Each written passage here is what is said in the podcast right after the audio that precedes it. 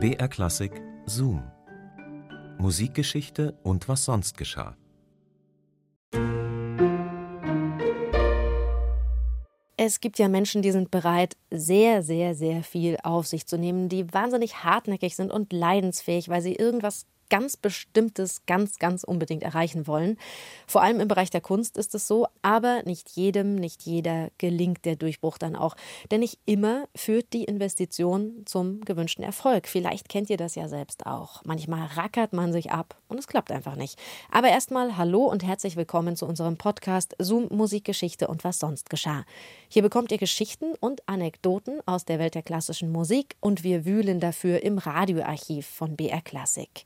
Ich bin Christine und heute begleiten wir den jungen italienischen Opernkomponisten Umberto Giordano.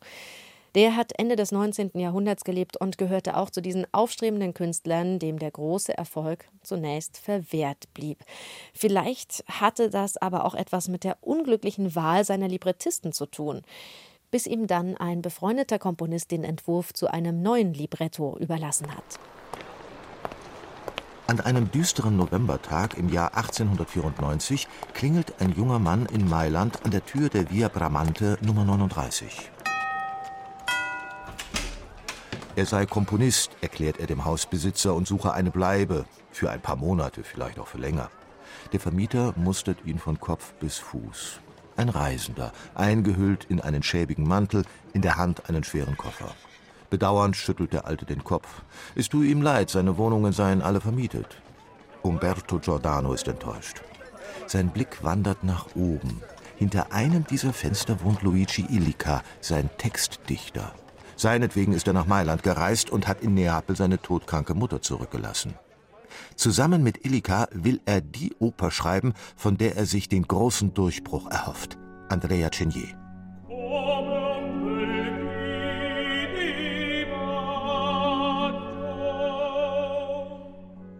Doch perfekt kann das Werk nur werden, wenn er in ständigem Austausch mit dem Dichter steht. Also muss er hier irgendwo unterkommen. Als der Hausbesitzer erkennt, wie ernst es dem jungen Musiker ist, verschwindet er im Eingang und kommt nach einigen Augenblicken mit einem großen Schlüssel zurück. Der Alte überquert mit Giordano den Hof und bleibt vor einem großen Holztor stehen. Giordano traut seinen Augen nicht.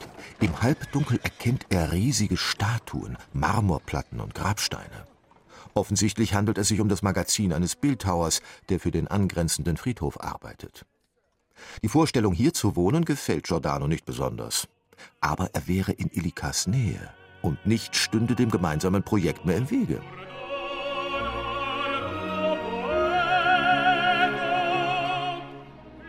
Giordano überlegt nicht lange und nimmt das Angebot an. Es dauert allerdings eine ganze Weile, bis er sich an sein neues Zuhause gewöhnt. Die Einrichtung ist spärlich. Sie besteht im Wesentlichen aus einem Bett, einem Tisch, einer Petroleumlampe und einem Klavier. Aber mehr braucht Giordano nicht. Wie ein Besessener stürzt er sich in die Arbeit. Ein Liebesdrama in den Unruhen der französischen Revolution. Das ist doch mal eine richtig gute Story.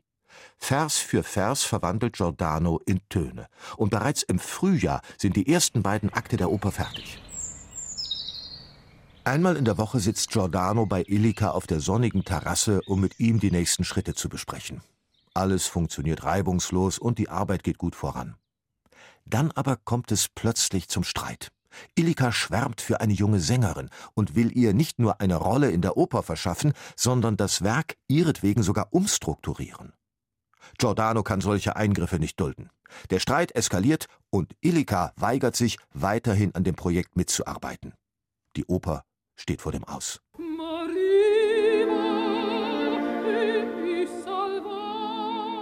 Giordano bekniet Elika, die Arbeit wieder aufzunehmen. Doch der stellt sich stur. Als alles Bitten nichts nützt, zieht der Komponist einen Revolver aus der Tasche.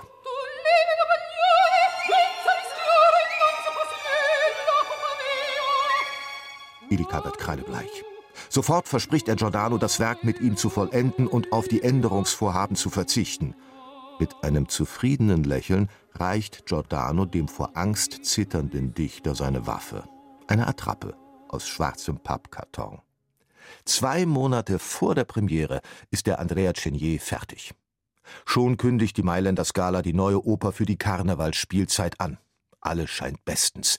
Bis Amintore Galli, der musikalische Berater des Verlegers, ein vernichtendes Urteil spricht. Dieser Chenier ist keinen Pfifferling wert. Ein unaufführbares Werk. Giordano ist am Boden zerstört. Kurzerhand wird die Oper wieder vom Spielplan gestrichen. Alles umsonst.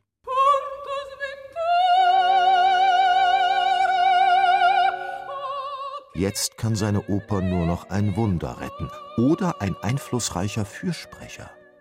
Giordano zögert nicht lange. Er bricht sofort auf nach Florenz, um seinen Freund Pietro Mascagni um Hilfe zu bitten. Mascagni ahnt von alledem nichts. In Florenz findet gerade die Einweihung der elektrischen Straßenbahn statt, zu der man ihn als Ehrengast eingeladen hat. Gerade als Mascagni in das Fahrzeug steigen will, sieht er Giordano aus der Menge auftauchen und bleibt stehen. Unter Tränen berichtet Giordano von seinem Unglück. Währenddessen setzt sich die Straßenbahn ohne den Ehrengast in Bewegung. Dann die Katastrophe. Nach wenigen hundert Metern versagen die Bremsen und das Gefährt rast gegen eine Mauer. Es gibt zahlreiche Tote und Verletzte. Giordano hat Mascagni das Leben gerettet. Mascagni zögert keinen Augenblick. Sofort reist er mit Giordano nach Mailand und regelt die Angelegenheit. So schnell wie die Oper vom Spielplan verschwunden war, kehrt sie wieder dorthin zurück. Komponist, Textdichter und Verleger sind sich einig. Nun steht der Premiere wirklich nichts mehr im Wege. Da aber kommen dem Sänger der Titelrolle plötzlich Bedenken. Verunsichert durch die vorausgegangenen Querelen fürchtet Alfonso Garulli um seinen Ruf, falls die Aufführung zum Fiasko werden sollte. Kurzerhand sagt er ab. Und das wenige Wochen vor der Premiere. Giordano ist ratlos. Verzweifelt suchen er und Illica nach einem Ersatz, aber keiner will für Garoli einspringen. Dann, 18 Tage vor der Uraufführung, kommt dem Textdichter die Erleuchtung. Borgatti, der wird einspringen. Er ist neulich erst ausgepfiffen worden, hat also nichts mehr zu verlieren. Und tatsächlich, Giuseppe Borgatti sagt sofort zu, und die Premiere ist gerettet.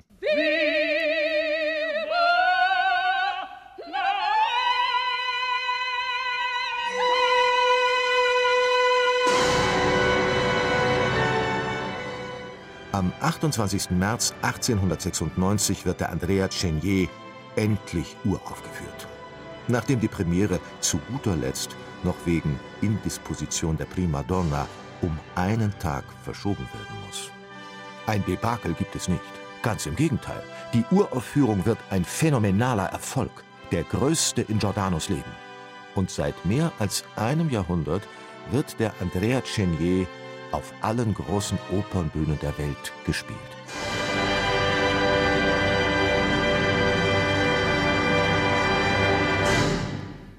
Ja, da sieht man mal wieder, es kann sich doch wirklich lohnen, für sich und seine Träume einzustehen. Susanna Felix hat uns diese mühsame Erfolgsstory aufgeschrieben. Zoom, Musikgeschichte und was sonst geschah, gibt's immer samstags neu in der ARD-Audiothek und natürlich überall, wo es Podcasts gibt. Und abonniert uns doch einfach, dann verpasst ihr keine Folge mehr. Und beim nächsten Mal geht es dann um ein sehr tragisches Schicksal, um den Verlust des Hörsinns. Einer der berühmtesten Komponisten, der schon in jungen Jahren taub wurde, war Ludwig van Beethoven. Der hat immer wieder mal versucht, gegen die Taubheit anzugehen, aber irgendwann musste er sich dann doch damit abfinden, dass die Medizin ihm nicht weiterhelfen konnte. Diese Erkenntnis hat er festgehalten im viel zitierten Heiligenstädter Testament. O ihr Menschen, die ihr mich für feindselig, störrisch und misanthropisch haltet, wie Unrecht tut ihr mir, ihr wisst nicht die geheime Ursache von dem, was euch so scheint. Empfänglich für die Zerstreuungen der Gesellschaft musste ich mich früh absondern, einsam mein Leben zubringen. Wollte ich auch zuweilen mich einmal über alles das hinaussetzen, oh wie hart wurde ich durch die verdoppelte traurige Erfahrung meines schlechten Gehörs dann zurückgestoßen. Und doch war es mir nicht möglich, den Menschen zu sagen, sprecht lauter, schreit, denn ich bin taub.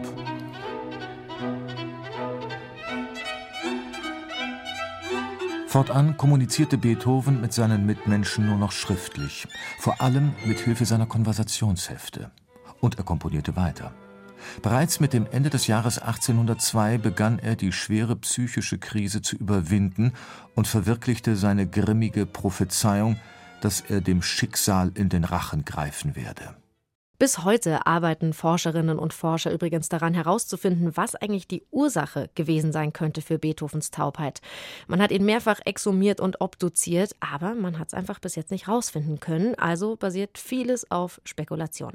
Aber mehr dazu erörtern wir nächste Woche ausführlicher. Bis dahin macht's gut, eure Christine.